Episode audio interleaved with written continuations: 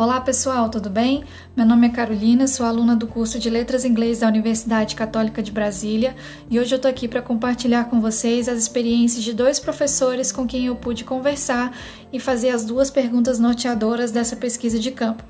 Espero que vocês gostem, que seja uma ótima oportunidade de agregarmos conhecimento à disciplina de mediação e prática pedagógica.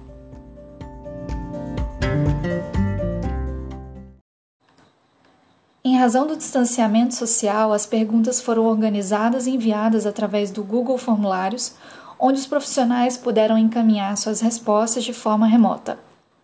A primeira pergunta foi a seguinte: Você planeja as atividades docentes? Em um dos formulários direcionados a um profissional da educação infantil, ele responde que sim. Continuando a pergunta: Se sim, por gentileza, descreva-as brevemente, incluindo o ano e série em que atua e há quanto tempo atua como professor. Ele responde da seguinte maneira: abre aspas. Atuo na educação infantil há 11 anos. Temos uma rotina. Na rodinha conversamos sobre quanto somos, tempo ou clima de hoje, trocas, histórias, brincadeiras e atividades em folha ou atividade de pintura, colagem ou massinhas de modelar. Fecha aspas. Segunda pergunta: Quais estratégias de ensino você utiliza com mais frequência em suas aulas? Ele responde da seguinte maneira: abre aspas dinâmicas, psicomotricidade, brincadeiras, jogos, músicas e muitas histórias. Fecha aspas. Corroborando com os conhecimentos adquiridos na disciplina de mediação e prática pedagógica, nós podemos destacar sobre a importância de interação professor e aluno e que grande parte do sucesso do processo de aprendizagem vai depender da competência interativa do professor o que inclui não somente a seleção e organização dos conteúdos, objetivos e métodos, mas também de sua dinâmica afetiva, do seu posicionamento em sala, da sua iniciativa e criatividade, com o objetivo de estimular nos seus alunos a proatividade e a autonomia. E agora, dando continuidade às respostas dos formulários, eu gostaria de compartilhar com vocês um áudio enviado via aplicativo de mensagens pela professora Cláudia Bastos que respondeu às perguntas dos formulários direcionados tanto à educação infantil quanto do ensino fundamental 1. Olá para vocês, estudantes da turma de mediação em prática pedagógica da professora Tatiana. A Carolina é, pediu que eu respondesse um questionário, né, colocando, falando um pouco sobre minha prática pedagógica. Meu nome é professora Cláudia, eu sou professora da Secretaria de Educação há quase 30 anos e eu respondi o questionário dela com, com duas perguntas e eu espero estar contente, espero que eu possa ter, estar contribuindo com vocês nessa troca de, de experiência, né? É sempre bom a gente partilhar conhecimento. Conhecimento que fica guardado, ele é perdido. Então eu espero estar contribuindo com vocês, tá bom? Então um abraço a todos. Questionada se planeja as atividades docentes, a professora identificada no áudio responde que sim. Ela então complementa, abre aspas, formada em pedagogia pela Católica, atua há mais de 25 anos nas escolas classe do DF, onde professores de atividades estão habilitados para atuar desde a educação infantil até o quinto ano do ensino fundamental. Quando falamos de estratégias pedagógicas e mediação, devemos lembrar que na educação o que vale é o que dá resultado. De qualquer forma, trabalhar com crianças exige muita criatividade do professor.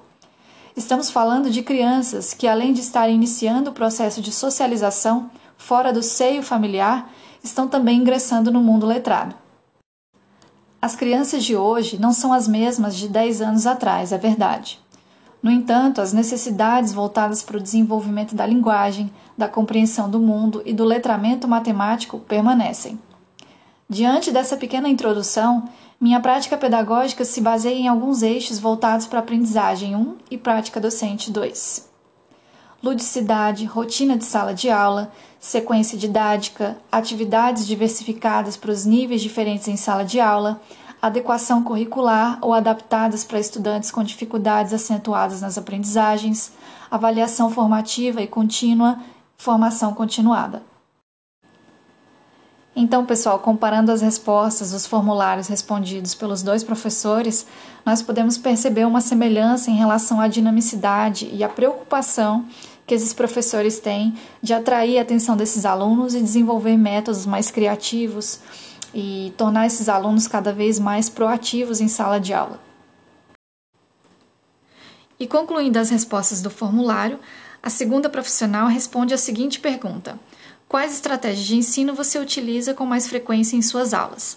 Ela responde, abre aspas, mesclo metodologias de ensino da língua conforme a necessidade dos estudantes, principalmente aqueles com dificuldades. Alguns necessitam do método fônico ou método silábico por serem métodos mais sistematizados na alfabetização, por exemplo. Nem toda criança aprende somente brincando. Algumas precisam de intervenções pontuais da professora para serem alfabetizadas.